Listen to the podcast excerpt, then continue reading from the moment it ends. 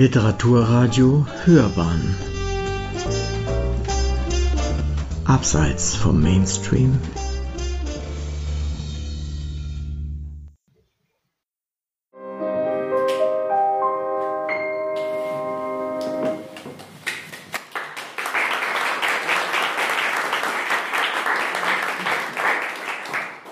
Ein herzliches Willkommen an Sie alle heute Abend hier in der Seine Villa. Und an euch, liebe Pegasusse, ähm, endlich dürfen wir hier in aller Feierlichkeit unsere Gedanken und Kreationen vortragen. Mein Name ist Ute Lutsch, mein Autorname immer mein Kind. Ich begrüße Sie als Vorsitzende des, Verein, des Vereins Pegasus, Verein für kreatives Schreiben e.V., der vor 34 Jahren gegründet wurde und als zweitältester Literaturverein in München geführt wird. Leider kann Ruth Berg, unser sehr geschätztes und geliebtes Gründungsmitglied, nicht mehr für diesen Abend mitfiebern. Sie verstarb am 10. September dieses Jahres. Wir werden den Abend im Andenken an sie mit ihrem Text beginnen. Es fühlt sich wunderbar an, in diesem Raum wieder genießen zu dürfen, in dieser also diesen Raum genießen zu dürfen, in dieser Atmosphäre dem Flügel zu lauschen und an die vielfältigsten Wortkreationen einzutauchen. Herzlichen Dank an dieser Stelle auch der Seidelvilla, die uns diese Möglichkeit äh, eröffnet. Einen kurzen, kurzen Rückblick, vor allem für diejenigen, die uns noch nicht kennen, möchte ich werfen auf die letzten beiden Jahre, in denen leider zwei Lesungen situationsbedingt abgesagt werden mussten. Pegasus hat sich aufgrund der Einschränkungen weiterhin monatlich, trotz Einschränkung klar, weiterhin monatlich getroffen, entweder per Videochat oder in physischer Runde in den Sommermonaten. Wir haben wie immer uns äh, auf ein Jahresthema geeinigt und über unsere Texte ausgetauscht. 2020 haben wir die Anthologie Kaleidoskop 2020, die Welt in Ausnahmefarben herausgebracht. 2021 über das Thema Lust unsere Texte verfasst und 2022 das in diesem Jahr herausgebrachte Büchlein Weihnachten im Sommer ist auch eine, ist aus einer kreativen Idee entstanden und wurde bei unserer kleinen Sommerlesung mit großer Spannung gelesen. Mehr dazu folgt später im Programm. Beide Exemplare sowie weitere Bücher von Pegasus und den Autoren selber können in der Pause gesichtet und erworben werden. Der Büchertisch lädt dazu ein. Dann in diesem Jahr hat uns der breit gefächerte Begriff der Freiheit angelacht die dauerhafte Situation der letzten beiden Jahre, die uns wie die meisten Menschen auch sehr beschäftigt hat und durchaus in unseren Texten zum Teil widerspiegelt, äh, wiedergespiegelt wird, wollten wir ganz bewusst nicht mit den Nachrichten Wortschatz aufnehmen. Unter dem Motto Alles außer C sind humorvolle, romantische und tiefsinnige Texte rund um die Freiheit entstanden. Liebe Juliane, es freut mich sehr, dass du heute durch den Abend führst und mit deiner heiteren Art und der Begeisterung, mit der du uns förmlich ansteckst. Und dass du, Peter, diesen Raum mit deiner wundervollen Musik zum Klingen bringst, finde ich klasse. Also, die Moderation an diesem Abend Juliane Reister und die Musik am Flügel Peter Davidon.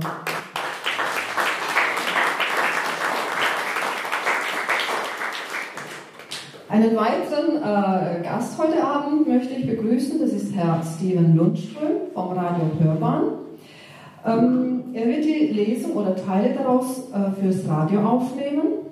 Es ist ein äh, Radio Hörbahn, ist ein Online-Radio aus München äh, und die Beiträge, die Sie dort zu hören äh, bekommen, also Internetradio und äh, als Podcast werden die Beiträge eingestellt. mein Name ist Juliane Reister. Ich bin sozusagen altgedient in diesem Verein. Aber zunächst einmal möchte ich nochmal zurückkommen auf Gedanken und Abschied nehmen von unserer ältesten Pegasus-Freundin Frau Rothbirk hat die Welt, die sie so sehr geliebt hat, im hohen Alter von 95 Jahren am 12. September 2022 verlassen. Sie war eine außerordentlich inspirierende, weit gereiste, vielfach begabte Persönlichkeit. Noch im hohen Alter war sie ständig interessiert an allem Neuen und probierte dieses für sich auch aus. Wir verlieren eine wunderbare Erzählerin, ausgestattet mit feinem Humor. Sie war Kumpel und feinsinnige Lady in einem und für uns in ihrer Haltung ein großes, großes Vorbild. Es ging ihr nicht gut, als sie dennoch einen Text zu unserem diesjährigen Thema Freiheit verfasste. Zu ihrem Gedenken wird jetzt ihr dieser Text gelesen von Barbara Ludwig. Ist Freiheit Glück? Freiheit, was für ein verführerischer Begriff.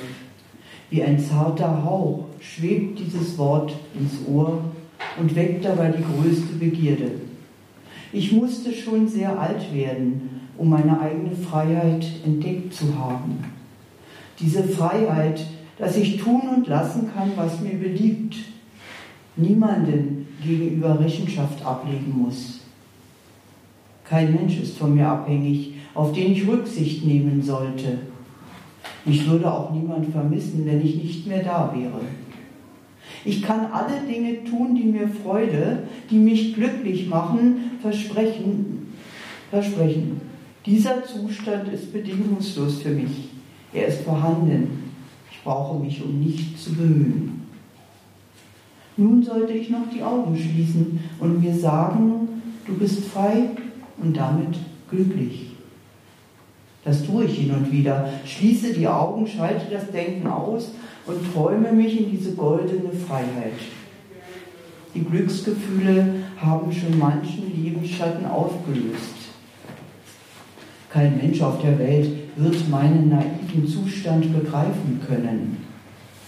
Jeder hat seine eigenen Zwänge, die ihn belasten, die Freiheit rauben, Glücksgefühle vorenthalten. Die innere Freiheit kommt nicht von allein. Leistung, Vorleistung müssen erbracht, Verzicht, Entbehrungen ertragen werden. Freiheit kostet etwas. Wie hat mich das Leben geformt? Was habe ich getan für meinen Traum, dieses kleine Glück? Welche Voraussetzungen waren dafür zu erfüllen? Finanzielle Sicherheit und ein schönes Daheim sind mein. Essen und Trinken passe ich meinen Wünschen an. Vorlieben, Hobbys, Leidenschaften kann ich mir gewähren, ebenso Freundschaften pflegen oder verweigern. Jede Möglichkeit steht mir offen.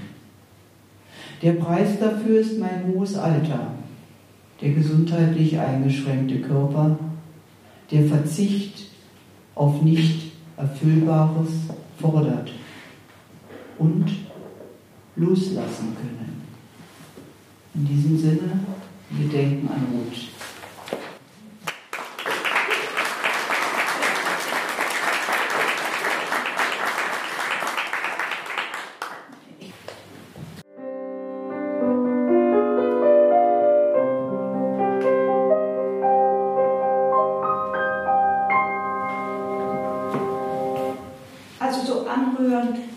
Das Erinnern an eine Geliebte sein. Natürlich folgt eine glühende Liebeserklärung und über allem steht die Freiheit zu lieben in allen Facetten. Ortwin Hertel. in meiner Nähe, liebend die Welt zu umfassen, von meiner uferlosen Angst zu lassen, ohne Zwang und ohne Hast. Treibt mir Tränen in die Augen, Freude singt in mir unter strahlend grünen Zweigen. Ich blicke auf dich, getaucht in Sonnenlicht, und freue mich, dass du bist. als in der Arbeit ein Heimkind zu mir sagte, aber ich will, dass du mich liebst. Es gibt keinen Grund, und keinen Befehl, dass wir uns umarmen und küssen müssen. Wir sind berufen, um zu leben und gerufen, einander achtungsvoll zu grüßen. In Freiheit dürfen wir hassen und lieben. Nur zügellose Wut müssen wir bitter büßen. Drum lasst uns unser wildes Fühlen zähmen, damit wir uns nicht blutig zu jeder Liebe lähmen. Freiheit oder Diktatur? Mein Glaube ist nichts wert, wird mir die Freiheit verwehrt zu sagen, ich liebe dich, mein Gott, oder in meiner Seele bist du tot. Mein Glaube ist nichts wert, wird mir die Freiheit verwehrt zu sagen, ja oder nein, oder diese Entscheidung lasse ich sein. Dein Glaube ist nichts wert, wird dir die Freiheit verwehrt zu sagen, ja oder nein, oder zu spüren, ohne dich kann ich nicht sein.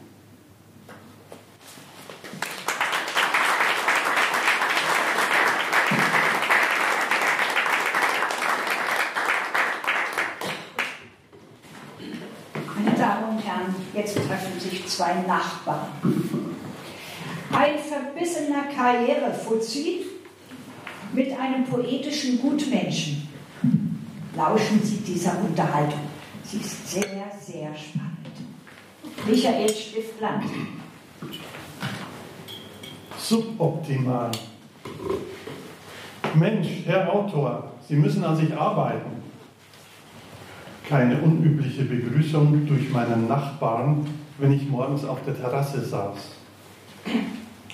Immer wieder mal erwischte mich der Geschäftsmann, wohnhaft zwei Häuser weiter, beim Gang über die Rasen der unverzäunten Gärten zu seiner Garage. Meine linke Hand hielt ein Werk von Shakespeare, das ich, wie leider üblich, ohne Gewinn für meine eigene Prosa las. Mit der rechten Hand winkte ich und sah auf. Er schüttelte den Kopf. Sie sitzen da im Dunkeln Ihrer Terrasse, statt zu schreiben. Kein Wunder, dass von Ihnen kein Bestseller zu erwarten ist. Nicht böse sein, gell? Ist reine Achtsamkeit von mir.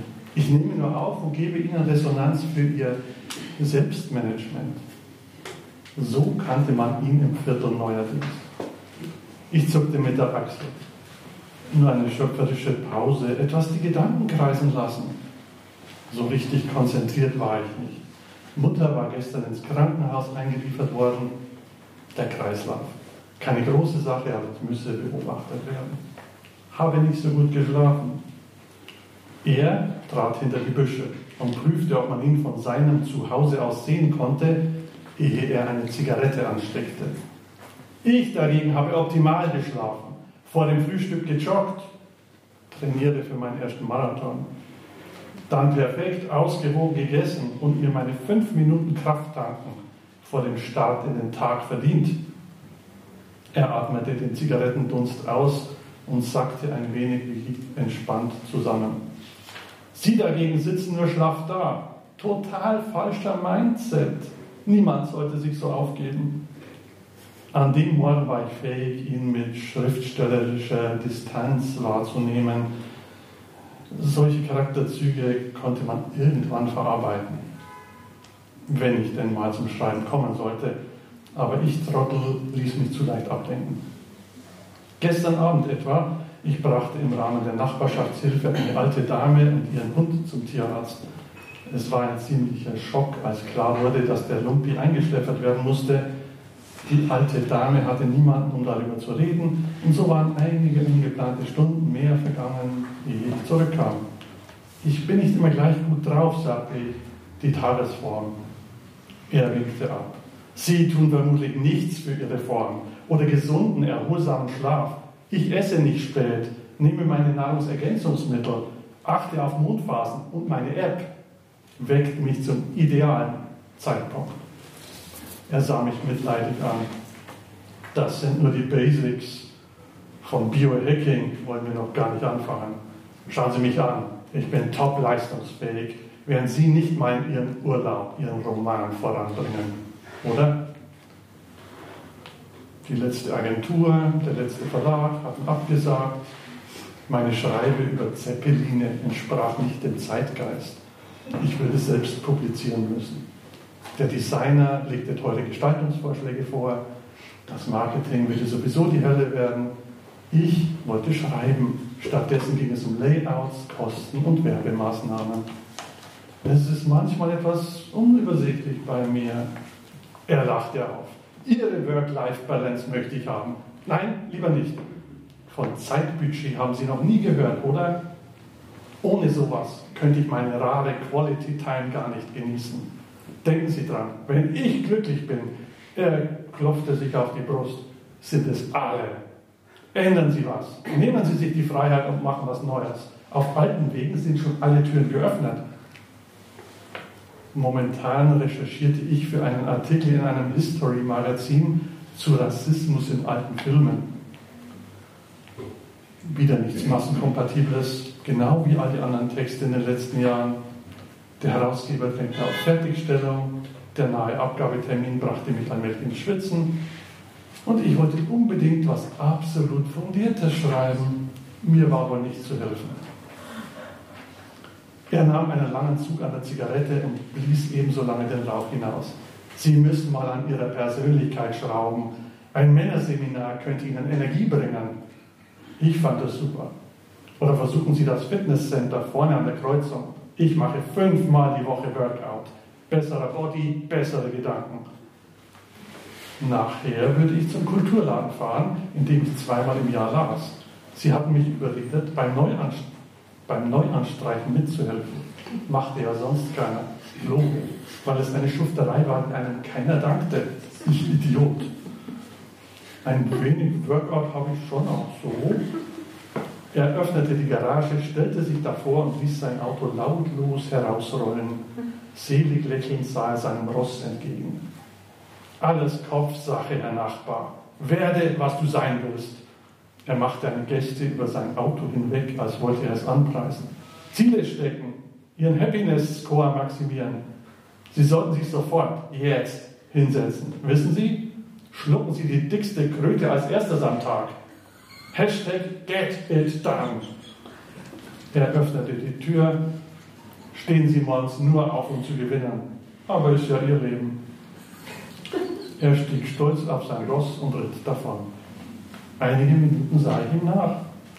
Er hatte ein tolles Auto, ein eigenes Haus, prima Familie, machte Karriere, Sixpack. Nach was bemaß sich mein Erfolg? Anzahl veröffentlichter Romane, zu wenige. Kurzgeschichten, einige lächerliche Dutzend. Sonstige Texte, popelig überschaubar. Einnahmen aus dem Schreiben, da würde eine Hausmaus verhungern. Tja, bald sah ich Nachbarsfrau über denselben Weg heranschweben. Sie war keine große Schönheit, aber natürlich geblieben. Etwas füllig, aber hey, nobody is perfect. Im Vertrauen hatte sie mir gebeichtet, dass ihr die Verbesserungsmanie ihres Mannes auf die Nerven ginge. Viel lieber würde sie auf einem Bauernhof leben, mit Hühnern und vor allem Pferden, doch er hasste das Land. Sie wollte ruhige Felder, er das Ticken der Großstadt. Sie steckte zurück, denn sie liebte ihn und ihre gemeinsame Familie. Was sollte man machen? Kaum sahen wir uns in die Augen, lächelten wir beide. Ich liebte diesen Moment, in dem die Sonne aufging. Alles fühlte sich besser an. Sie trat auf die Terrasse und begrüßten uns leise. Ich stand auf, sie sah sich um, aber in der Nachbarschaft rührte sich nichts. Wir haben ein paar Minuten, bis die Kids aufwachen, sagte sie. Während unsere Gesichter sich annähernd, annäherten, ich ihren Duft aufnahm und flüssig Stahl durch die Adern pulsierte, zögerte ich. Ist das gut? Ihr Blick war ernst. Einen Moment sahen wir uns an, dann zuckte sie langsam mit den Schultern. Ein wenig Wellness haben wir uns verdient. Was sollte ich machen? Mir kam ihm ständig das Leben dazwischen. Zu wenig Fokus auf das Schreiben, zu viel nebenher. Dazu der Brotjob. Ich würde es nie zu was bringen. Sie fasste mir an den Arm und lächelte. Gehen wir leben, wenigstens für einen Augenblick.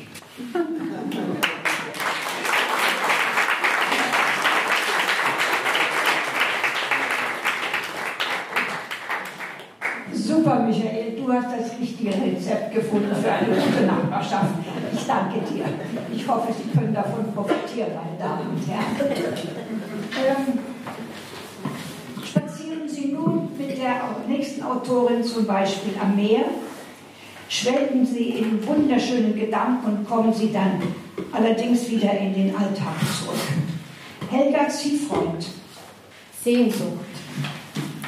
Ich träume, fühle mich versetzt in ein kleines Stück Italien.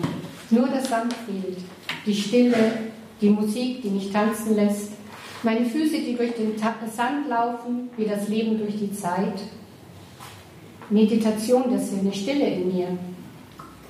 Ein Morgenspaziergang am Meer, meine Gedanken weit fort. Aufgewacht, von Angst bedrängt, schüttle sie ab, Klar Schiff mit mir und meiner Seele, in Einklang der Natur, im Einklang mit mir. Stolpersteine weggedrückt, zermalmt wie das Korn zum Mehl, zum Brot des Lebens. Entfacht aus dem Feuer, geschafft. Die Leichtigkeit des Seins, frei fühlen, Liebe, Glück, erleben, geben, loslassen. Eins sein im Strudel der Sehnsucht.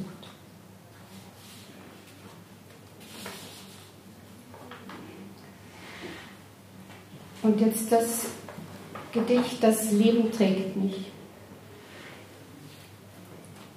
Märchen kommen und gehen, manchmal. Wahr im Leben. Die Freiheit lässt mich spüren, wie frei ich wirklich bin, wie zufrieden, angespannt. Ich spüre die Sonne und die Glut in meinem Herzen, den Mut, den Ruck in meinem Körper. Jetzt tu's. Ich sehe die Freiheit am Horizont zum Greifen nah und doch so fern. Will Freiheit fühlen, erleben mit allen Facetten. Wie leise Winde sich drehen zum Sturm. Blätter fallen. Das Leben trägt mich.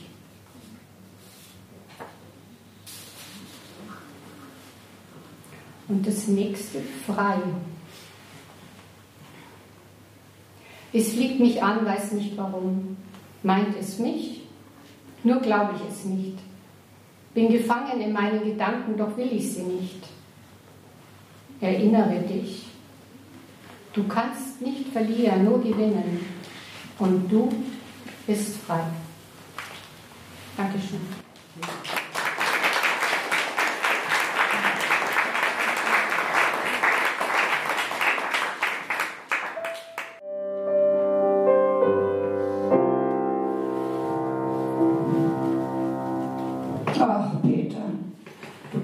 Glanz in unserer Literatur.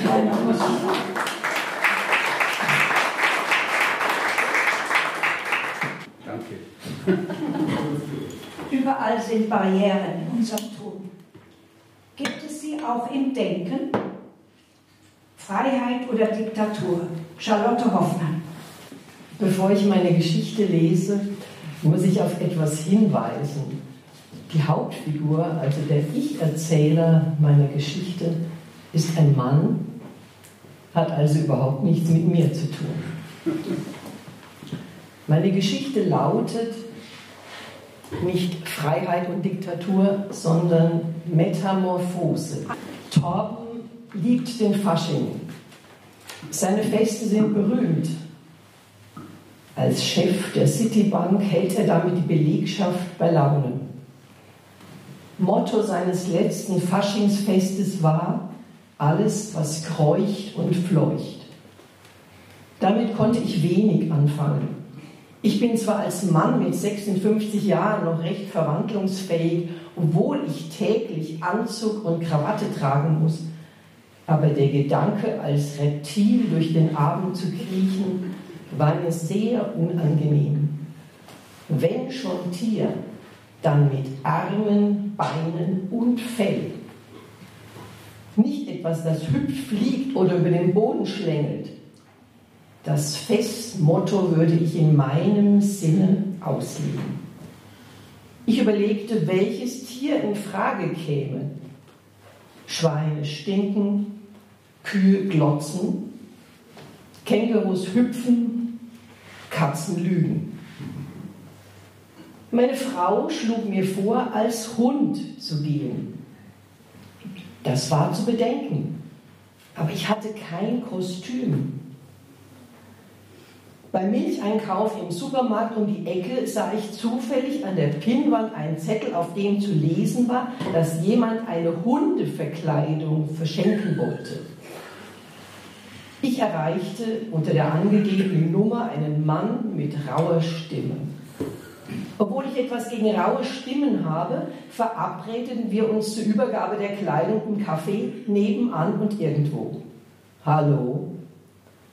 Ich sah einen Mann, der mit einem Lederkostüm herumwedelte. Eigentlich hatte ich mir etwas Pelziges für mein Faschingskostüm vorgestellt, aber es gab keine Alternative. Mein Gegenüber war erstaunt, als ich erzählte, ich brauche die Kleidung für ein Faschingsfest. Und ich dachte, du willst da bei denen da einsteigen. Er zeigte mit dem Daumen auf einige schwarz gekleidete Männer, die in einer Sesselgruppe saßen. Was ich dort sah, hatte ich noch nie gesehen. Alle trugen Lederkleidung mit Schwänzen. Der Kopf war bis auf die Augen durch Masken verhüllt. Aber das hier war keine Faschingsveranstaltung. Einige bellten und knurrten, andere rieben ihre Schnauzen aneinander oder beschnüffelten auf dem Bauch kriechenden Boden. Was ist das? fragte ich. Mein Gegenüber erklärte mir, ach, wir haben Spaß daran, sie als Hunde zu verkleiden, ganz ohne Fasching. Ach, ich war bei denen auch mal dabei. Jetzt bin ich bei so einer Katzenfraktion. Die treffen sich jeden Mittwoch auf dem Dach eines Schwesternheims. Aber auf jeden Fall immer bei Vollmond. Nachdenklich ging ich mit dem Lederkostüm nach Hause. Das Faschingsfest war sehr lustig, da Essen und Trinken etwas schwierig war. Aufgrund der Kostümierung hatte man keine Hände zur Verfügung und musste alles direkt mit der Fressöffnung zu sich nehmen. Das hatte zur Folge, dass die meisten Kostüme vollgetropft und verklebt waren. Plötzlich hatte ich ein seltsames Bedürfnis, das ich früher noch nie bei mir festgestellt hatte. Ich sprang auf eine als Blindschleiche verkleidete Frau zu und schleckte ihr die Ketchup-Reste am Mund mit großer Begeisterung ab. Meine Frau, die als Stechmücke kostümiert war, wurde daraufhin so aggressiv, dass sie mit einer Stecknadel in mein ledernes Hundekostüm piekste. Ich wusste nicht, woher sie diese Nadel genommen hatte, da mein Gesichtsfeld etwas eingeschränkt war. Allerdings machte mich das eifersüchtige Verhalten meiner Frau so wütend, dass ich sofort das Faschingsfest verließ. Am nächsten Morgen beim Frühstück, es war ein Samstag, sagte meine Frau angewidert, du hast dich wie ein echter Hund verhalten. Wer schlägt einem Fremden das Gesicht ab? Ich war betroffen.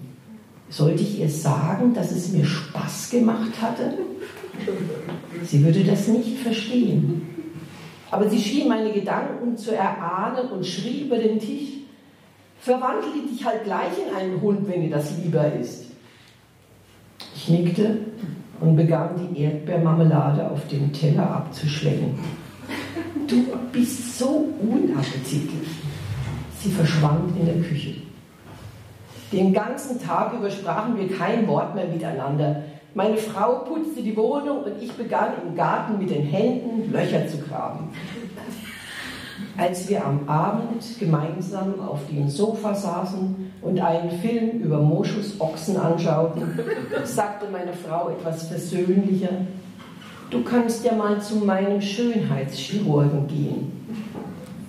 Er hatte ihr die Augenlider gestrafft, die Lippen aufgepolstert und die Fettwülste an den Oberschenkeln abgesaugt. Und du meinst wirklich? Sie nickte. Zwei Wochen später fand die OP statt. Der Schönheitschirurg arbeitete sehr sorgfältig und zeigte großes Interesse an meiner Verwandlung zum Hund, zumal ein internationaler Ärztekongress bevorstand, auf dem er mit dieser OP brillieren wollte. Nach dem Eingriff ging es mir recht gut. Ich schüttelte mich und sprang bellend vom OP-Tisch. Mit Bedauern schaute ich nochmals auf meine Menschenhülle, die ich zerknittert auf dem Boden zurückließ. Mit ihr hatte ich bei der Bank eine große Karriere als Prokurist gemacht. Aber jetzt war ich für alle Zeit von diesem Beruf und seiner notwendigen Verkleidung befreit. Meine Frau ist jetzt mein Frauchen und macht, was ich will. Wenn ich auf den Hinterbeinen stehe, bekomme ich Schokolade. Wenn ich an der Leine bin und losstürme, muss mein Frauchen so lang hinter mir herrennen, bis ich keine Lust mehr habe. Aber das Beste ist, am Abend darf ich zu ihr ins Bett. Das dürfte ich schon seit fünf Jahren nicht mehr. Neulich schickte Torben wieder eine Faschingseinladung. Das Motto ist Sonne, Mond und Sterne. Wir werden gemeinsam dorthin gehen. Mein Frauchen verkleidet sich als Schlafwandlerin und ich werde sie als Werwolf beschützen.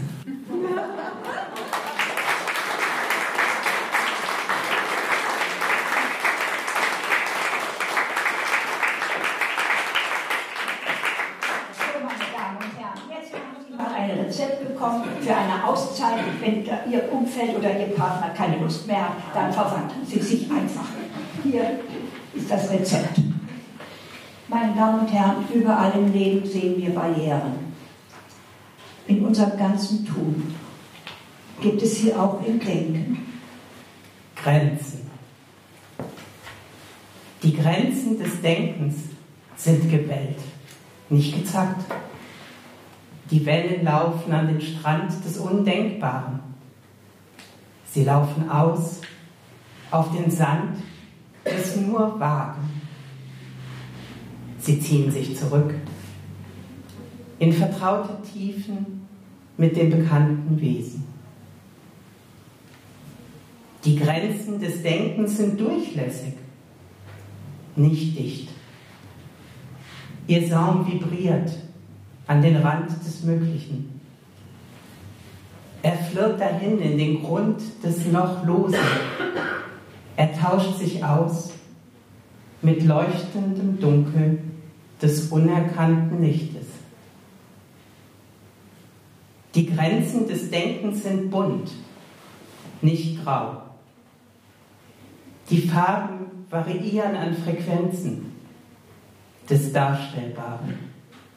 Sie malen dazu aufs Papier des kaum geformten. Sie vermischen sich mit dem strahlenden Schein des unvertrauten Seins. Gesamtheit.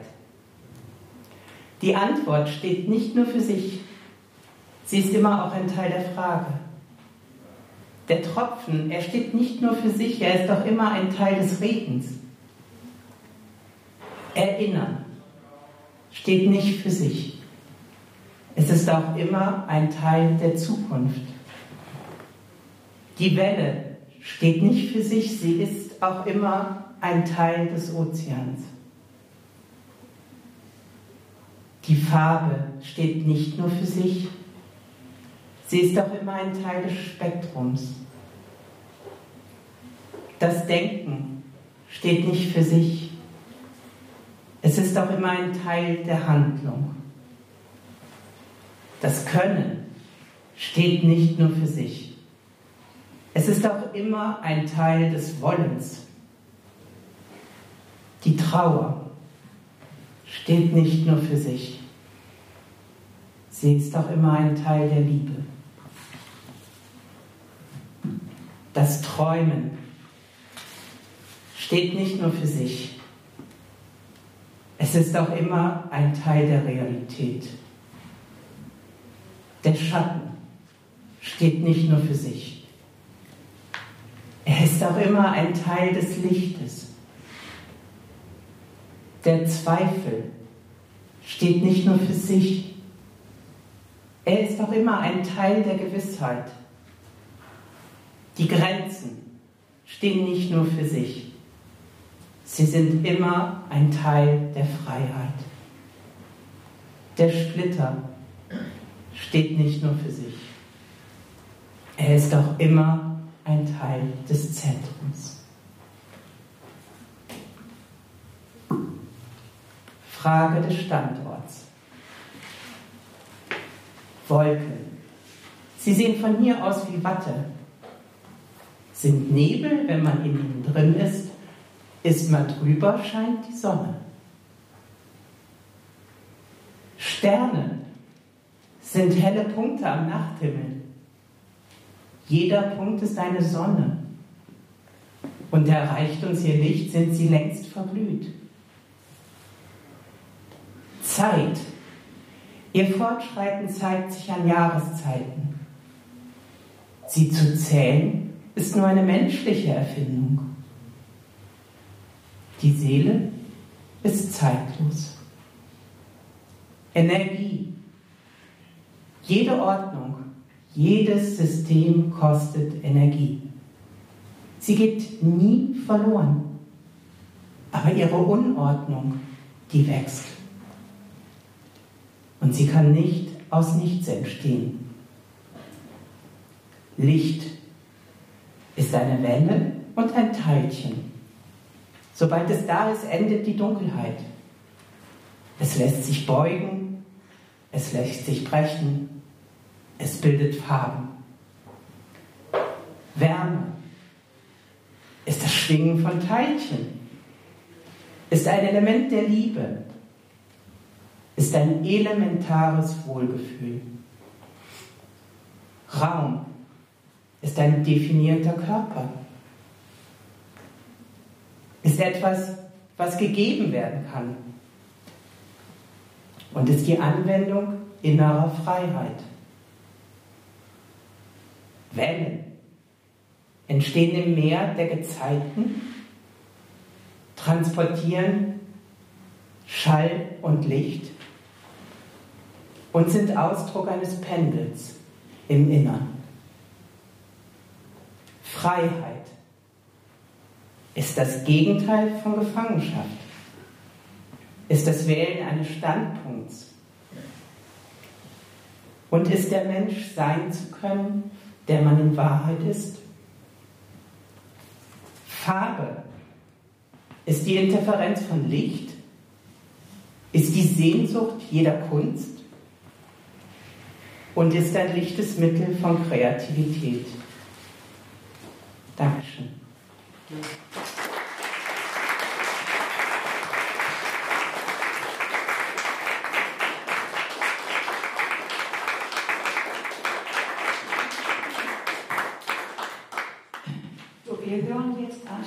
zwei Geschichten.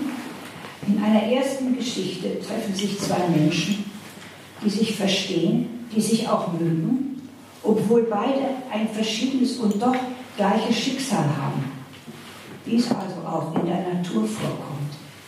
Das, die Geschichte heißt Eidechsen. In einer zweiten Geschichte treffen wir eine einsame Frau im öffentlichen Dienst. Sie erlebt nach viel Langweiligkeit mitten in der Nacht mit ihrer Fantasie einen ganz glücklichen Moment, dank zweier ebenfalls einsamer Menschen. Nachtfahrt, Heike Stuckert. Eidechsen. Ritsch. Er zog die Schlüsselkarte durch den Schlitz, wie zuvor die Kreditkarte durch die kleine Maschine. Es leuchtete grün, die Tür sprang auf. Er steckte die Karte in die dafür vorgesehene Vorrichtung neben dem Eingang auf Augenhöhe. Pling, das Licht ging an und mit ihm die Klimaanlage und das Fernsehen. Genervt suchte er nach der Fernbedienung. Er fand sie auf dem Schreibtisch, neben einem frisch gebackenen Gugelhupf und zwei umgedrehten Weingläsern auf einer weiß gestärkten Stoffserviette. Jetzt erst bemerkt er den Duft, der das Zimmer heimisch und gemütlich machte. Sein Blick fiel auf den Bildschirm. Herzlich willkommen im Elsass. Nach altem Brauch begrüßen wir unsere Gäste mit Weißwein und Gugelhupf. In der Minibar erwartet sie eine Überraschung. Tatsächlich, eine kühle Flasche Weißwein lachte ihn an. Er sah sich im Zimmer um, es war wunderbar. Frische Blumen, geschmackvolle Vorhänge, eine einladende Badewanne, großzügiger Schnitt. Die Abendsonne warf goldene Strahlen auf einen Kunstdruck von Mark Rothko über dem Bett. Edel, geschmackvoll, erlesen. Es klopfte. Sie kam. Berenice aus Lyon. Sie sah wunderschön aus, mit ihren kurzen, lustigen Locken, ihrem flatternden Sommerkleid über den Cowboystiefeln und der abgewaschenen Jeansjacke. Sie warf ihre Tasche in die Ecke und umarmte ihn stürmisch. Küsschen, links, rechts, links. Mon cher Pierre. Vielleicht hätte es kompliziert werden können, ihr erstes gemeinsames Wochenende auf ungefähr halber Strecke zwischen Nürnberg und Lyon. Denn die Dinge waren kompliziert. So kompliziert wie alles in Petras Leben, seit ihr klar wurde, dass sie ein Peter war, also schon lange. Die gefühlte Ewigkeit, die begann, als sie in einem Moment merkte, dass etwas nicht stimmte mit ihr, wenn sie zwar mit den Jungs kämpfen, aber nicht um die Wette pieseln konnte und dass das eine ganz wichtige Erkenntnis war, aber keine gute. Es war unfair. Während alle anderen Mädchen beste Freundinnen hatten und die Jungs ihre Klicken, blieb sie allein. Sie verstand vieles nicht. Erst als sie in die Stadt zog und ein anderes Milieu kennenlernte, begann sie langsam sich zu akzeptieren, sich zu therapieren, sich operieren zu lassen, Hormone zu nehmen, zu Peter zu mutieren, der sie in Wirklichkeit war. Da hatte sie aber noch längst keine sexuellen Erfahrungen gemacht. Sie wusste nicht, wie man Frauen ansprechen, wie man sich ihnen nähern konnte. In ihrer Jugend hatte sie auf diesem Gebiet entscheidende Erfahrungen verpasst. Aber das Internet half. Über eine Partnerbörse kam Peter in Kontakt mit Berenice. Lange hatten sie sich geschrieben und Berenice wohnte weit genug weg, dass er sich ihr anvertrauen konnte. Sie fand seine Geschichte interessant und wollte ihn kennenlernen. Und da waren sie nun in einem Landhotel im Elsass. Sie stießen mit Sekt und Weißwein an und die anfängliche Fremdheit, die trotz der langen Chats aufgekommen war, verflüchtigte sich rasch. Sie redeten viel und Berenice überraschte Peter. Sie war als Bernard geboren worden Sie hatte ihre Geschlechtsumwandlung, anders als Peter, anfänglich traumatisch erlebt. Aber mit Hilfe vieler Freunde und Freundinnen und jahrelanger Therapie, die Voraussetzung für eine geschlechtsangleichende Operation ist, konnte sie vieles überwinden. Die beiden bestellten sich weiteren Weißwein aufs Zimmer und stapelten ihre Tabletten in Blisterfolien auf die Hormoncremes. Später zogen sie sich voreinander aus und bestaunten Besonderheiten, Narben, Fettpölsterchen, Knochenbau. Anfangs anatomisch, später erotisch. Als sie dann die Kleidung des jeweils anderen anprobierten, wurden sie besonders albern und gelöst. Erst zur Abfahrt verließen sie das Hotel. Sie hinterließen ein üppiges Trinkgeld und stellten kichern fest, dass ihre Autos nebeneinander parkten. Auf Berenice Autodach döste eine Eidechse in der Sonne. Sie sagte, Eidechsen werfen bei Bedrohung ihren Schwanz ab. Und Peter wusste, der Schwanz einer Eidechse wächst wieder nach, allerdings nicht mehr so lang und nicht mehr so schön gemustert wie der ursprüngliche. Es dauert etwa ein Jahr, bis der neue Schwanz, also das Regenerat, nachgewachsen ist. Die Bruchstelle erkennt man sofort und sie bleibt solange das Tier lebt, sichtbar. Beide lachten.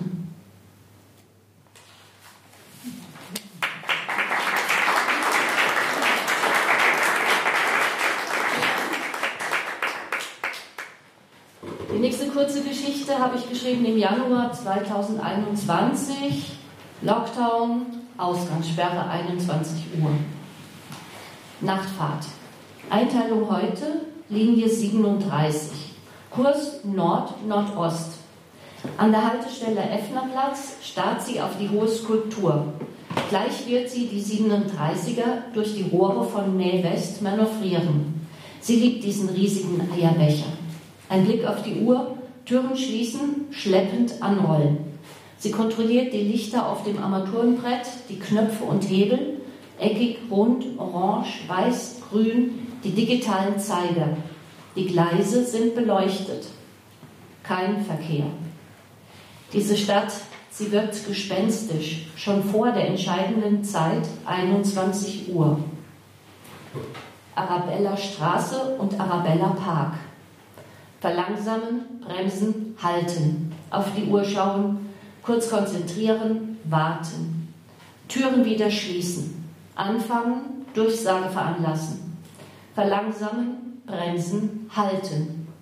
Ein längerer Halt, dass sie die kurze Strecke zu schnell genommen hat.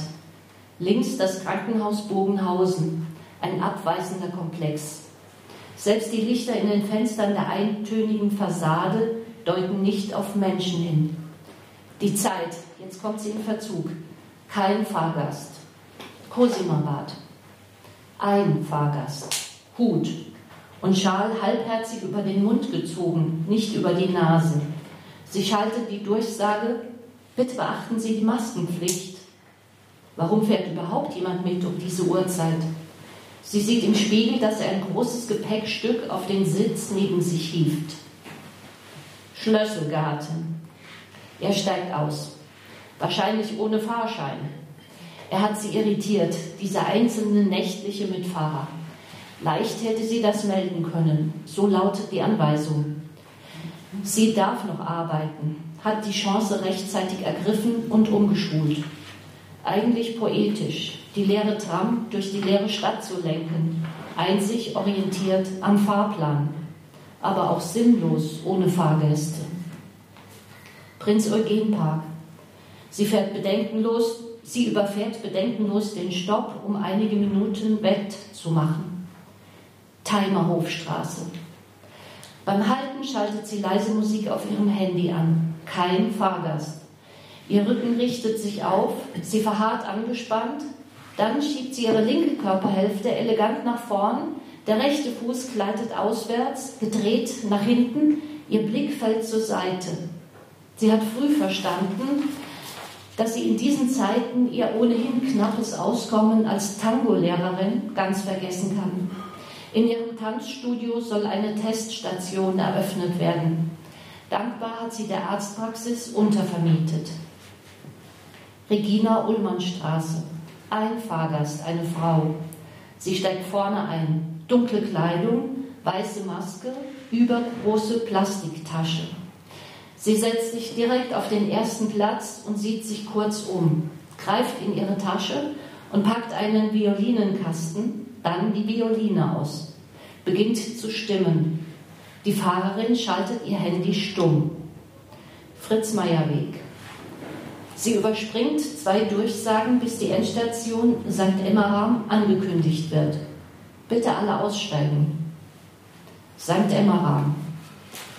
Sie zieht ihre FFP2-Maske über und beginnt, die Fenster zu kippen. Die Frau steigt aus, stellt ihre Tasche auf die Sitze an der Haltestelle und legt die Geige an. Da stürmt ein Mann aus einem Taxi in die Tram, schnappt sich gezielt seinen liegen gebliebenen Koffer. Dankbar winkt er ihr zu. Er gesellt sich zu der Violinistin, packt ein Akkordeon aus und beide spielen einen wunderschönen Tango. In der Bahn lächelt die Uniformierte, schließt ihre Augen und tanzt. Tanzt wie in einem hellen Ballsaal, Wange an Wange mit ihrem Partner, der sie mühelos in raffinierte Figuren führt.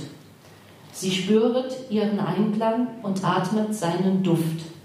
Ein wunderbarer Augenblick.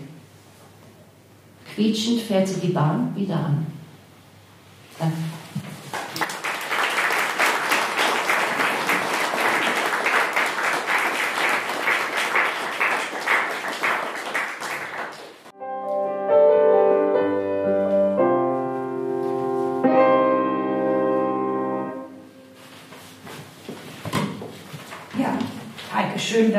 Zwei einsame Menschen so ein Glück erleben dürfen.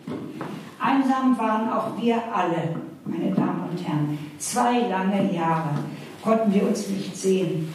Keine Sommerlesung, keine Winterlesung. Doch auf die faule Haut legt sich ein Pegasus und eine Pegasussin nicht. Alle haben geschrieben, alle haben gehofft. Barbara Ludwig kam auf die folgende Idee. Wenn wir wegen Corona zu Weihnachten nicht in die Seidelvilla lesen können, dann lesen wir zum Thema Weihnachten eben im Sommer. Na, also verrückter geht es ja wohl nicht mehr. Alle sagten, nee, was soll man das denn machen? Doch so nach und nach nahm die Idee Formen an. Barbara stellte uns eine Großfamilie vor, die mitten im Sommer in einem großen Wald Weihnachten feiern möchte. Die Grundgeschichte wanderte anschließend von Mitglied zu Mitglied.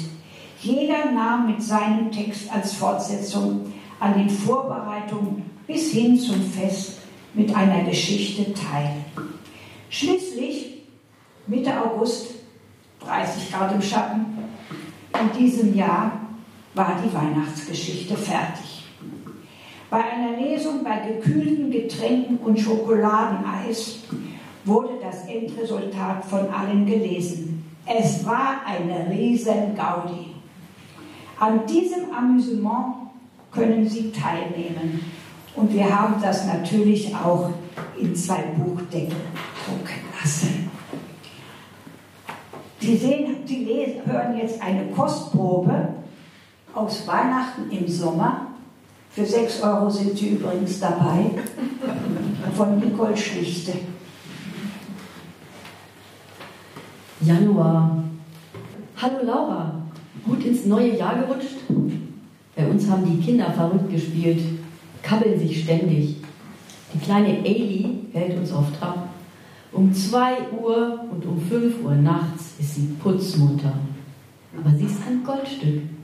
Ich muss an mich halten, sie nicht in einer Tour zu knuddeln. Ich schicke dir mal ein paar Bilder.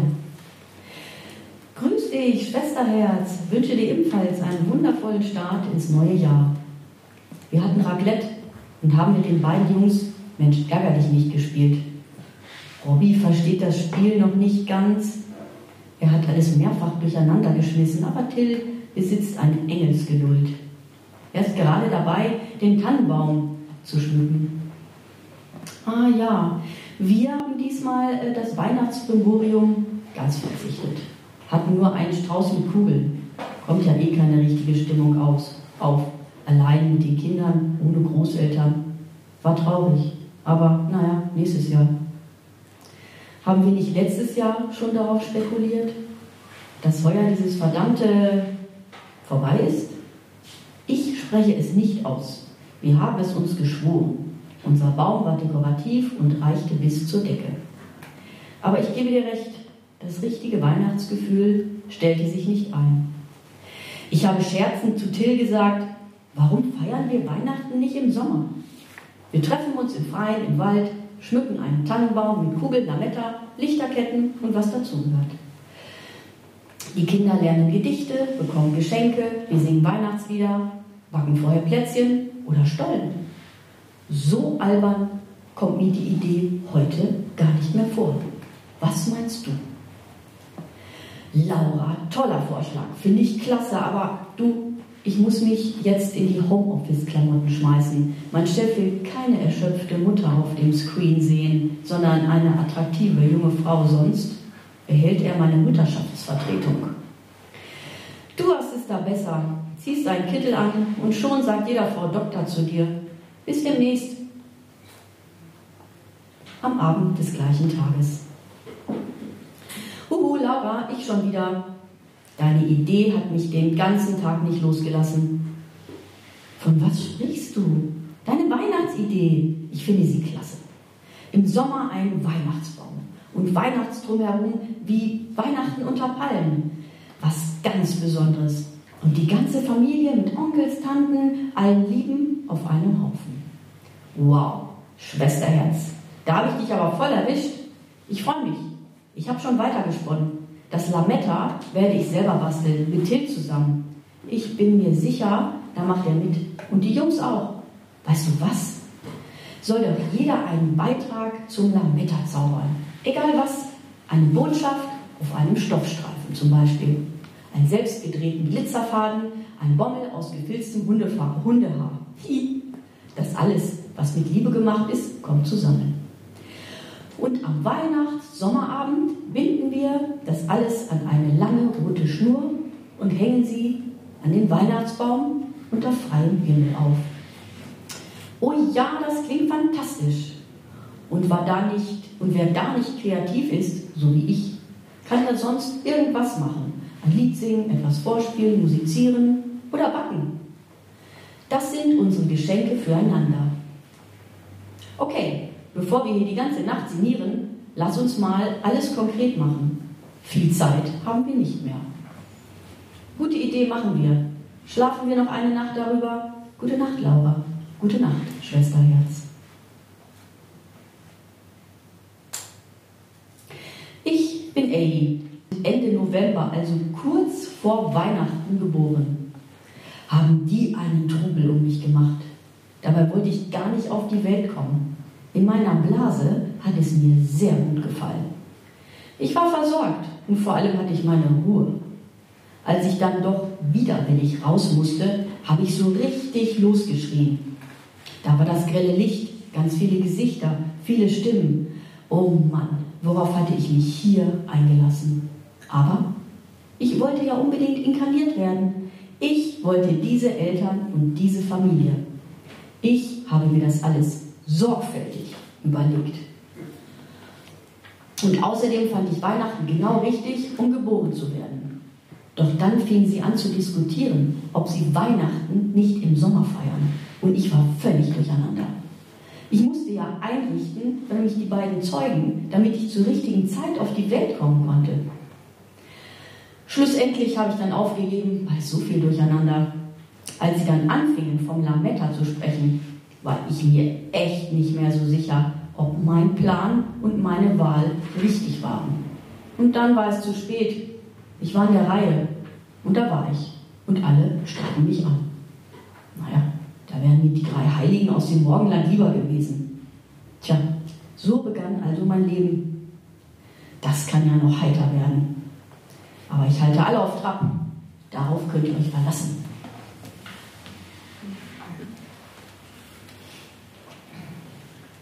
Hallo Mama, du? Sina hat eine tolle Idee, weil wir uns ja Weihnachten nicht treffen konnten. Wir haben vor, dies im Sommer nachzuholen und im Wald einen Tannenbaum zu schmücken. Ich weiß, du und Vati, ihr seid etwas verquer, aber. Und unsere Ehepartner? Die auch. Dein Franzl und vom Papa die Christel sind eingeplant. Oh, ob dem Franzl das behagt? Überschäumende Begeisterung bei mir auch nicht. Kommt bei mir auch nicht auf. Aber ich würde sie natürlich alle gerne sehen, vor allem Ailey. Wie macht sie sich? Habe schon eine Weile nichts von Sina gehört. Sina ist im Stressen. Ab Februar beginnt sie wieder zu arbeiten und Dave bekommt nicht frei. Schwierig. Wir konnten das mit euch damals nur schultern, weil wir beide im Lehrerberuf waren. Na, zwei Lehrer als Eltern war auch nicht immer einfach. Na, ihr im Teenie-Alter wart auch eine Plage und habt kein Fettnäpfchen ausgelassen. Ich darf nicht daran denken, wie ich dich nicht nur einmal vom Feldmochinger See abgeholt habe, völlig betrunken und Mama, lass das alte Zeug, bitte. Wir sind erwachsen inzwischen. Seid ihr das? Na gut, ich sehe zu, dass wir zur Feier kommen. Ist ja noch etwas Zeit. Wie hat sich denn Wolfgang zu der Idee gestellt? Seid vorsichtig, dass er euch nicht zu sehr dazwischenfunkt. Er reißt gerne alles an sich. Dann wird aus dem Fest am Wald ein Event im ersten Hotel am Platz. Aber gut, wenn er bezahlt. Mama, jetzt ist aber Schluss. Ich spreche gleich mit ihm. Soll ich ihm Grüße ausrichten? Untersteh dich.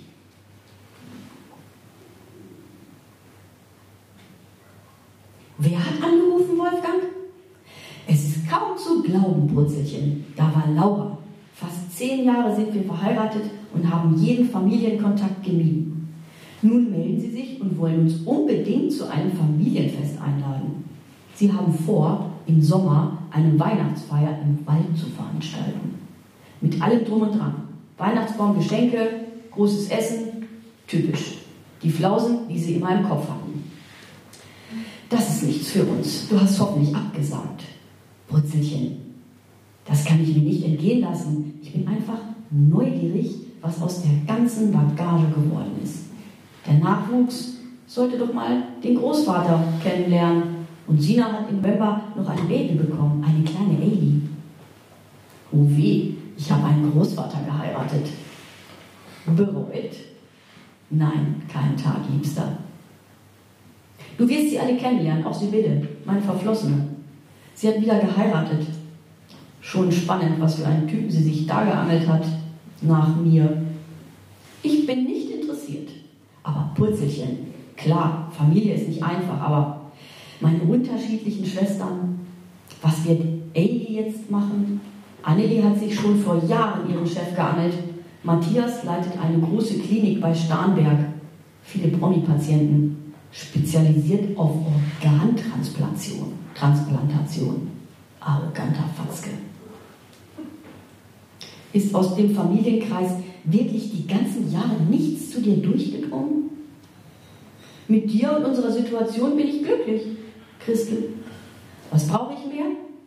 Aber gut, jetzt wo meine Töchter die Hand ausstrecken, will ich sie auch nicht ablehnen. Hör zu, mir kommt eine zündende Idee. Wir beide richten Ihnen eine Luxus-Weihnachtsparty aus. Ein Highlight.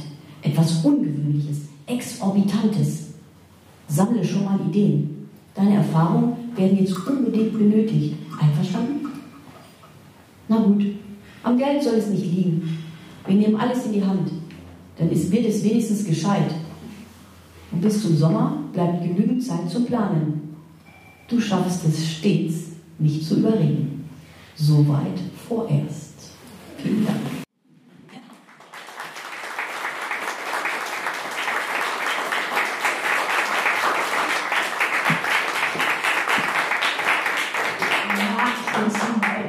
geworden.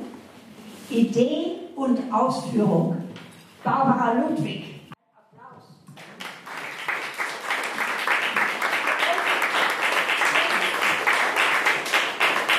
Wir haben ja nur geschrieben, aber sie hatte die Idee. Ja, ich habe eine sehr nette Nachbarin, die auch Zwillinge hat und Enkelkinder und da habe ich reichlich Informationen. Da habe ich gedacht, das könnte man, da wäre doch mal so Weihnachten im Sommer, wäre doch mal toll. es geht sehr lustig zu, auch weiterhin noch. Ja, das kann ich Ihnen versprechen. Da, und da passiert viel, wie das bei einer so Großfamilie natürlich üblich ist. Da geht es nicht ohne Rambazamba. Und außerdem möchte ich Ihnen noch sagen, unser Künstler am Piano, am Flügel natürlich, hat natürlich auch etwas für Sie bereit. Die Musik können Sie mit nach Hause nehmen. Liegt alles am Büchertisch, zu dem ich Sie jetzt einlade. Die Buchhändlerin ist schon unterwegs. Bis später. Wir machen jetzt eine Pause.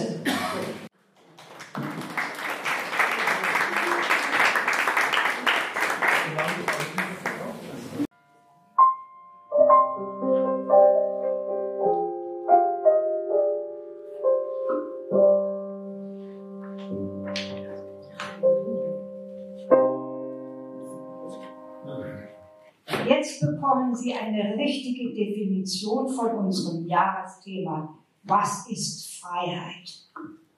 Ohren ganz weit aufmachen. Bitte. Christa da?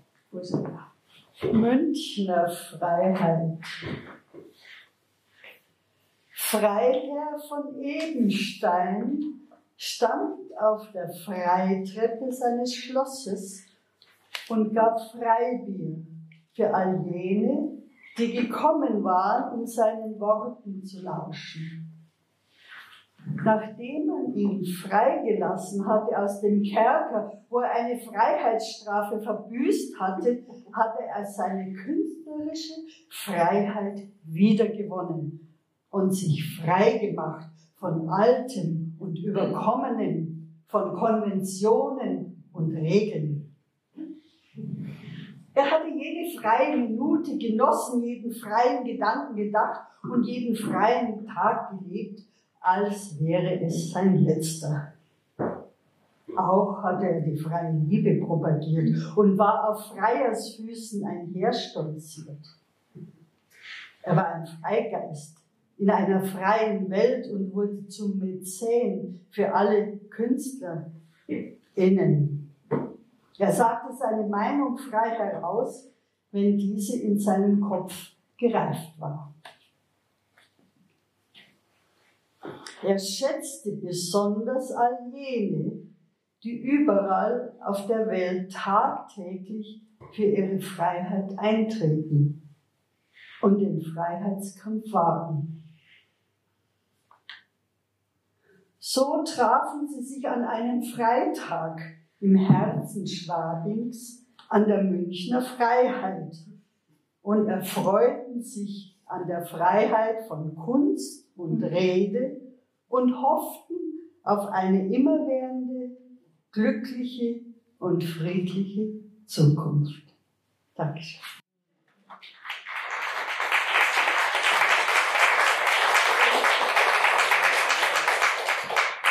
Jetzt wissen Sie, was Freiheit ist, oder? ja.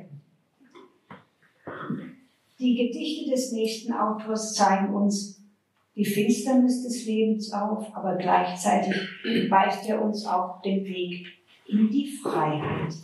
Wolfgang Regert. Pavlovscher Hund.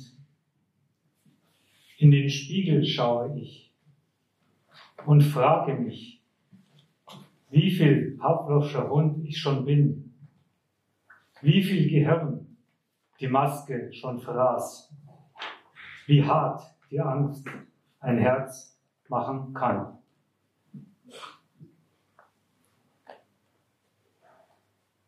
Déjà-vu 22. Morgen bin ich Russe und du ungeimpft. Was macht diese Welt mit uns? Ich glaube, die Scheiterhaufen waren nie kalt.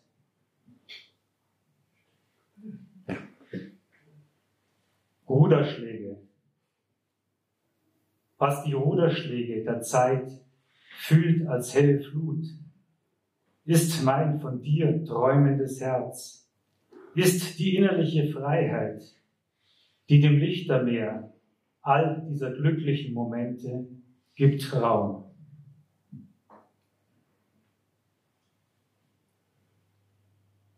Sicherster Weg. Der sicherste Weg zur Freiheit ist der, den man auf Wolken geht, ist der, der aus der bewaldeten Schlucht beschwerter Gefühle heraus den Himmel berührt. Freiheitsbefreit.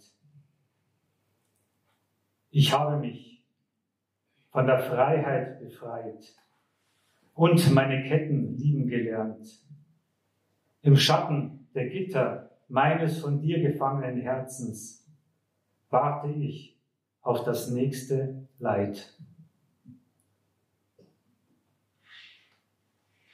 Freiheitsschleier. Ziehe ich den zarten Schleier der Freiheit fort, wird mein an dich gekettetes Herz sonnenklar. Liegt das Leben in Lumpen gekleidet, am Boden deiner Zelle allein. Alles einst Überhöhte ist zum Himmelskerker mutiert. Das ausgeblutete Glück wurde gezielt verwischt. Danke.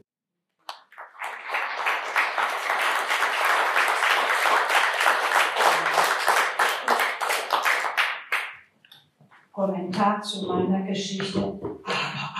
In deinem Alter? Glücklich ist, der vergisst, was gestern noch gewesen ist. Fräulein Lotte, 25 Jahre jung, nicht sehr groß gewachsen, mit kurzen, blonden, lockigen Haaren und lustigen blauen Augen. Ihr besonderes Merkmal ist ihr positives Denken und ihre Fröhlichkeit. Vor einigen Wochen beendete sie mit Erfolg ihre Ausbildung als Bürokauffrau. Gleich bei ihrem ersten Bewerbungsgespräch war sie erfolgreich. Bei einem großen namhaften Konzern nahm sie die Stelle einer zweiten Direktionssekretärin an.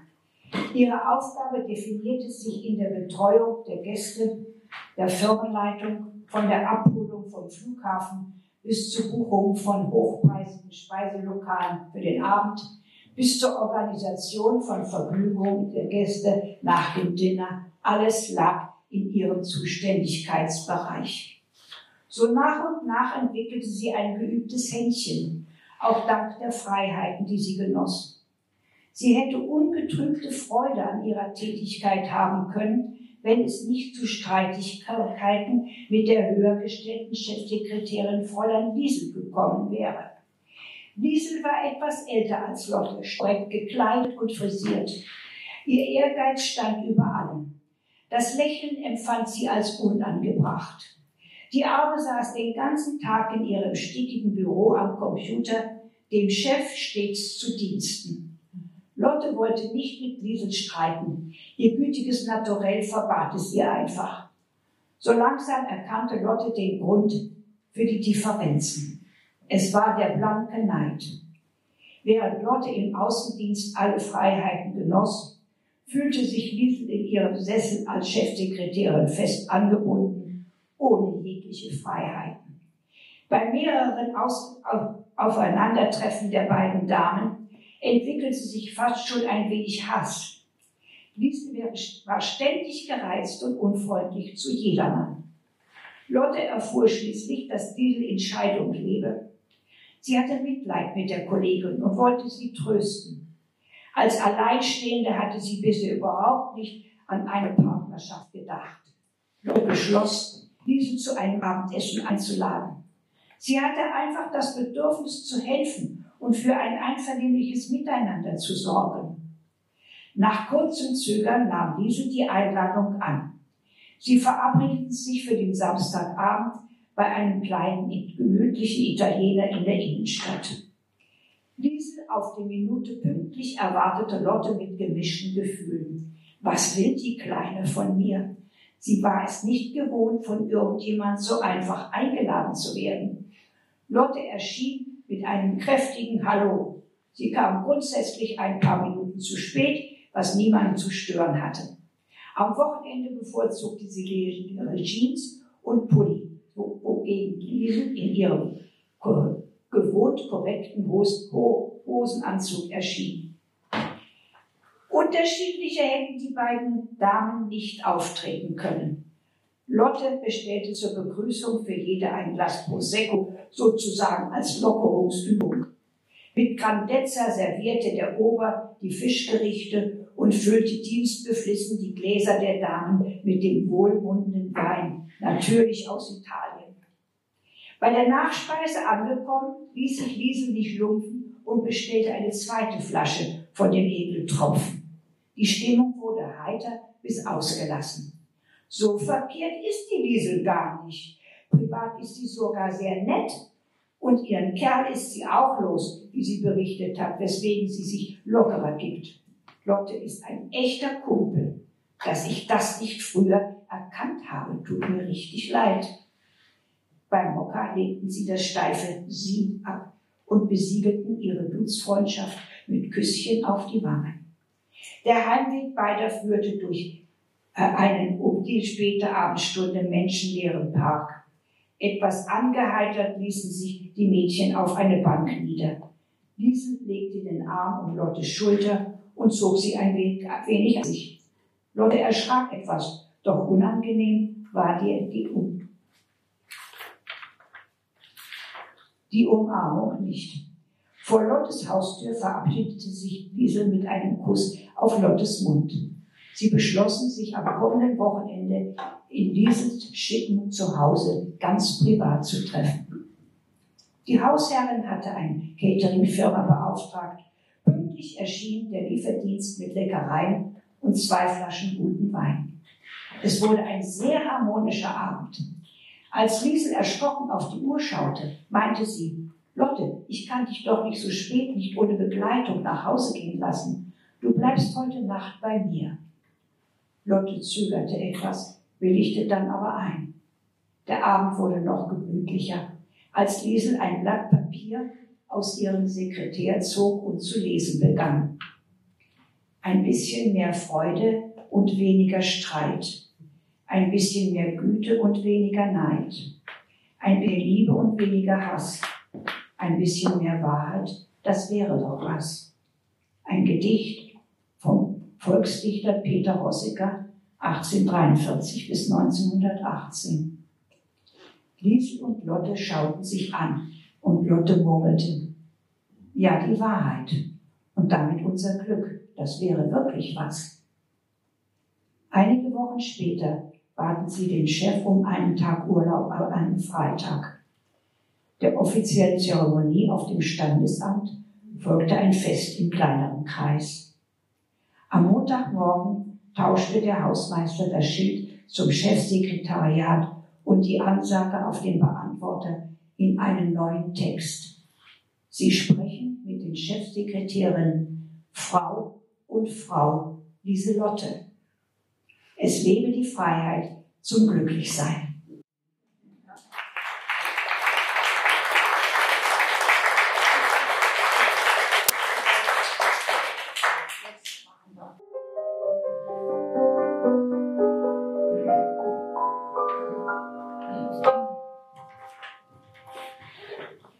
Wie emotional und inspirierend kann ein tiefblauer Lapislazuli sein.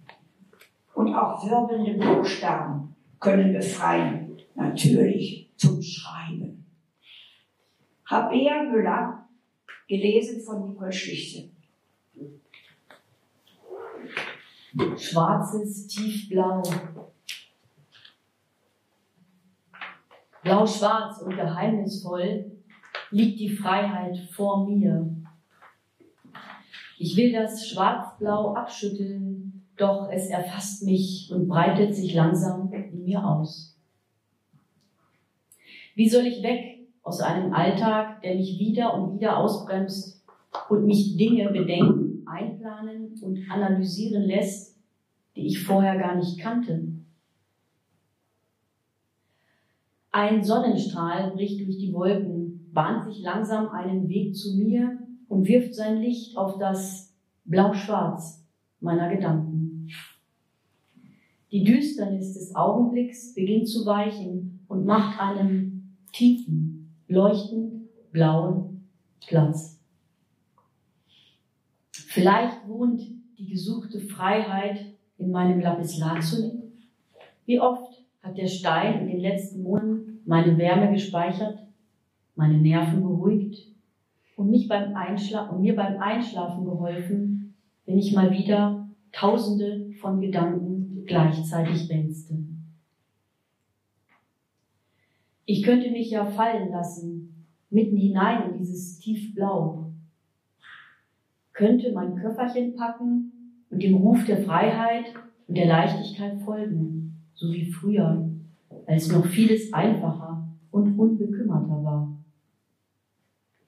Setze auch du die Segel deiner Fantasie und segle dorthin, wo du dich frei fühlst.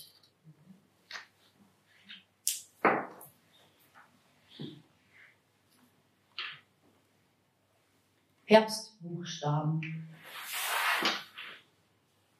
In meinem Buchstabenkästchen tummeln sie sich groß wie kleine Buchstaben.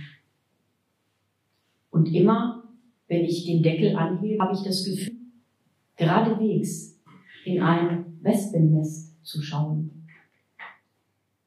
Irgendein Buchstabe müsste einfach meine Bitte hören und seine Mitbuchstaben dazu animieren, sich zu Worten zusammenzusetzen, die das ausdrücken, was sich nicht so einfach ausdrücken lässt. In allen Winkeln meiner Seele suche ich nach der Freiheit und finde sie schließlich in einer dampfenden Tasse Kaffee, zwischen den Seiten eines Buches, in den Klängen eines Liedes, spüre sie in der Wärme eines Menschen und schreibe sie auf. Ein Windstoß erfasst die bunten Blätter auf dem Gehweg und wirbelt sie raschelnd vor sich her. In mir ist mehr Kraft, als ich oft zu haben glaube und Freiheit. Da, meine Buchstaben haben sich alle um mich herum versammelt und ein Wort gebildet. Es ist nicht Freiheit, was da vor mir steht, sondern etwas, was noch tiefer geht. Schreiben. Alles beginnt mit einem einzigen Buchstaben.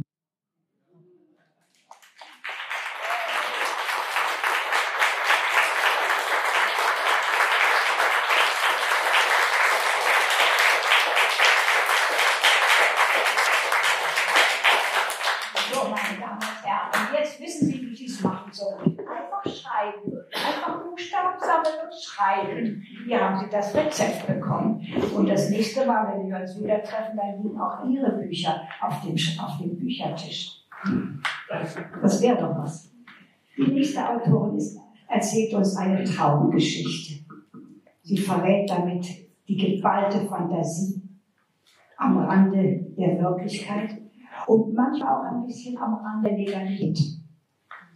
Die Freiheit des Rocco Croce, Barbara Ludwig. Hoffentlich habe ich es richtig ausgesprochen. Madame. Die Freiheit des Rosso Croce. Gestatten, einfach, gestatten Rosso Croce, Privatdetektiv. Noch vor einigen Jahren belächelte mich die Konkurrenz als Marlow-Verschnitt, gezwungen, jeden Auftrag zu akzeptieren. Inzwischen gilt meine Detektei als renommiert. Ich bin in der Lage, wählerisch zu sein. Manchmal wird mir vor lauter Abwägen schwindelig. Okay, das liegt unter Umständen an dem exzellenten Whisky, der mir beim Trinken und beim Denken helfen soll. Heute suchte mich ein Mann modisch in schwarz gewandelt, nicht jung, aber auch nicht alt. Einer dieser Banker-Typen, wie sie in Frankfurt zuhauf rumlaufen. Die Stirn in Falten gelegt, kein Lächeln im Gesicht. Ja. Bitte, sagte ich, zeige auf den Stuhl vor meinem Schreibtisch. Er schüttelt den Kopf und bleibt stehen. Ich suche einen Begleiter, meint er. Ich überschlage mich nicht vor Begeisterung. Ich zahle mehr als üblich, wenn Sie bereit sind, mich auf einer, sagen wir, schwierigen Reise zu begleiten. Auf das Wort Reise reagiere ich entgegenkommender. Reisen habe ich die letzte Zeit vermisst. Wohin soll es gehen? Ich kann Ihnen das Ziel nicht nennen. Sie können nicht oder Sie. Beides. Nur so viel, es geht um die Sicherung der Freiheit. Freiheit. Ein großes Wort. Welche Freiheit? Die der Banken? Die des Geldmarktes? Ihre persönliche Freiheit? Die der Menschen hier oder die der Menschen allgemein? Und jetzt setzen Sie sich endlich. Wenn Sie so vor mir stehen, macht mich das nervös. Er hockt sich mit halber Backe auf die Außenkante meines Besucherstuhls und nervt mich mit dem Ausspruch, Freiheit, lateinisch libertas, wird in der Regel als die Möglichkeit verstanden, ohne Zwang zwischen unterschiedlichen Möglichkeiten auszuwählen und entscheiden zu können. Der Begriff benennt in Philosophie, Theologie und Recht der Moderne allgemein einen Zustand der Autonomie eines Subjekts. Ähm, haben Sie das gelernt, um mir zu imponieren, oder wollen Sie mich verarschen? Ich wähle neugierig geworden absichtlich diesen ordinären Ausdruck. Es geht um die Freiheit unserer Währung. Ein Erlass des amerikanischen Präsidenten eröffnet die Möglichkeit, den Euro und jedes Papiergeld abzuschaffen. Damit ist nicht nur unsere Währung gefährdet, sondern auch unsere Freiheit. Wir laufen auf einen Überwachungsstaat zu. Ja, die Befürchtung ist mir bekannt, nur ich sehe nicht. Einverstanden. Ich verrate Ihnen Folgendes. Wir reisen in die Vergangenheit und treffen Leute, die Einfluss nehmen, damit dieser Erlass nicht unterschrieben wird. Spätestens in diesem Moment sicher einen zu haben. Man hat mir empfohlen, sind zum Mond gereist und haben mit ihrer Mission sichert. Eine kleine Reise in die jüngste Vergangenheit kann Sie doch nicht schrecken, fragt er mich bei meiner Ehre. Sie kennen die entsprechenden Leute, wissen, wie mit ihnen Kontakt aufzunehmen. Er nickt und ich überlege, wie viel ich für diesen Auftrag veranschlagen kann. Okay, willige ich noch zögernd ein. Die Zeitmaschine seiner Bank war nicht mehr das neueste Modell. Und so landeten wir nicht wie vorgesehen in Washington, sondern in Paris und das im Jahr 1789. Wir gerieten mitten in die Unruhen der französischen Revolution und in das Abenteuer der Erstürmung der Bastille. Ich fürchtete um mein Leben unverschämt von dieser Marie Antoinette zu sagen, wir sollten doch Kuchen essen, wenn wir kein. Ich denke, das ist okay. Mein Denker besaß keinen Sinn für die Erforschung der Geschichte oder er verstand kein Französisch. Er fluchte jedenfalls auf Englisch und die Ausdrücke waren durchaus merkenswert. Dazwischen fingerte er an den Schaltheber, Halbschalthebel Hebel des Beamers herum. Sie stehen auf der falschen Seite, herrschte er mich an. Ich grinste und kommentierte, nicht das erste Mal. Meist stellt sich später heraus, dass es die richtige Seite ist. Keine Zeit für spitzfindige Bemerkung. Also, bevor ich mich zu einer weiteren Antwort hinreißen ließ, hoben wir ab. Nach der Landung verging mir das Lachen. Ich rieb mir die Augen. Hatten wir uns dieses Mal ins finstere Mittelalter oder in die Zeit nach dem Zweiten Weltkrieg gebeamt? Leere, trostlose Straßen, durch die der Wind Staubfahnen wehte. Keine Fahrzeuge. Endlich eine Gruppe von Frauen und Männern mit Werkzeugen in den Händen. Müde, verhärmt, alle in gleich graues Tuch gekleidet wie Gefangene. Entschuldigung, hielt ich einen Mann an, wo sind wir hier? Er schaute mir finster entgegen, antwortete unwirsch, keine Zeit zum Reden, wir müssen arbeiten, sonst haben wir nichts zu essen. Die neue Landwirtschaft fordert von uns seinen Tribut. Jeder muss sein Soll erfüllen. Der Tauschhandel funktioniert noch nicht, aber das wird. Wir retten damit die Welt. Ich erinnerte mich dunkel an den Zeitungsartikel einer bekannten Wirtschaftsredakteurin. Sie meinte darin, in einer endlichen Welt könne man nicht unendlich wachsen. Kapitalismus und Klimaschutz seien unvereinbar. Eine geordnete Planwirtschaft mit Kräften in der Landwirtschaft und in den Wäldern sei vonnöten. Beim Lesen hatte ich damals eine Renaissance der DDR-Zeiten im Sinn. Beim Lesen hatte ich damals eine Renaissance der DDR-Zeiten im Sinn. Schon wandte sich der Mann ab, will den anderen hinterher schaffen. Rasch schloss ich meine Frage nach der Jahreszahl an. Na, Sie sind ja schräg drauf, meinte er und bedachte meinen Begleiter mit einem misstrauischen Blick.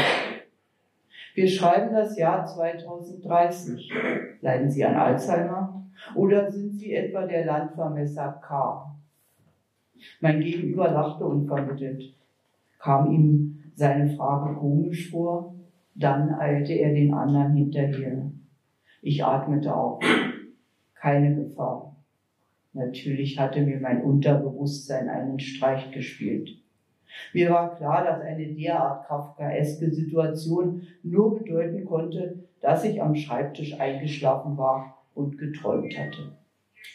Es klopfte an der Tür. Herein bat ich. ein Mann im schwarzen Anzug, nicht jung und nicht alt, betrat mein Büro. Hallo, sind Sie der Privatdetektiv Rosso Croce?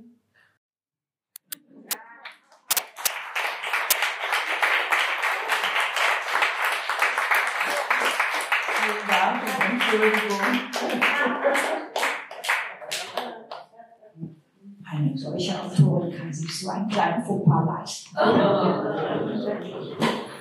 Eine, unsere letzte Autorin und gleichzeitig unsere große Vorsitzende führt uns auf einen Münchner, einen bekannten Münchner Platz, der erwacht und verwandelt sich in einen großen Festsaal, berauscht die Festgesellschaft, unter ihnen auch die Autorin, die sich mitreißen lässt von der Länge. Ute Lutsch.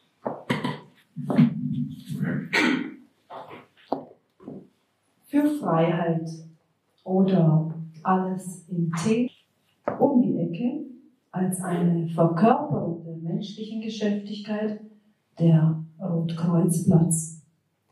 Belebt im Alltag von schlendenden oder im Einkaufsfieber Menschen oder heiter falschenden an den Gemüseständen oder von Ruhenden auf den Steinbänken mit weitem Blick den Kindern beim Spiel in den Sprintbrunnen folgend.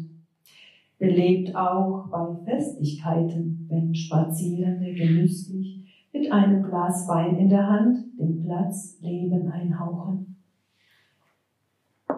Diesmal pulsiert eine Demo für Widerstand und Freiheit unter den Bäumen.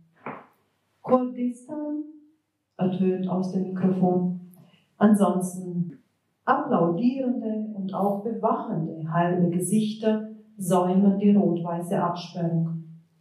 Ich bleibe davor stehen. Dahinter koordinierende, musizierende, tanzende Männer, Frauen und Kinder zum Teil in Tracht, um die Feuerstelle in der Mitte. Wie schön, würde ich sagen, weiß nicht genau, ob es die Dame mit dem Fahrrad neben mir oder eine innere Stimme geflüstert hat. Wie im Rausch bewegen sich plötzlich meine Beine in Richtung Mitte hin, zu dem Mädchen in der Tracht und der Frau mit der festlichen Kopfbedeckung im Abstand. Durch weiße Stoffbänder sind sie miteinander verbunden. Ich schaue in ihre neugierigen Augen. Auf meine Frage, darf ich mittanzen? Ich tanze, als wäre ich mit dem Reigen großgewachsen. Ich tanze aus der Sehnsucht und bräuchte die Beine gar nicht. Die Augen reichen ein, Freude. Immer enger wird die Menschenspirale, um sich dann wieder in die Absperrung auszuweiten. Wie friedlich der Tanz seine Bahnen zieht. Immer tiefer dringt die Musik in meine Glieder. Ich schwebe in Glückseligkeit. Im Taumel dieser Stunde fühle ich sie, die Freiheit. Von den Zehen bis weit in die Haarspitzen und mich ganz im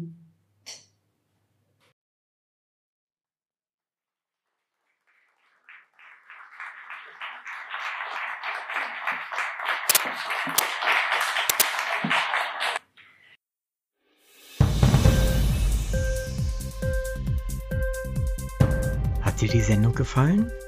Literatur pur, ja, das sind wir. Natürlich auch als Podcast. Hier kannst du unsere Podcasts hören. Anchor, Spotify, Apple Podcast, iTunes, Google Podcasts, radio.de und viele andere mehr.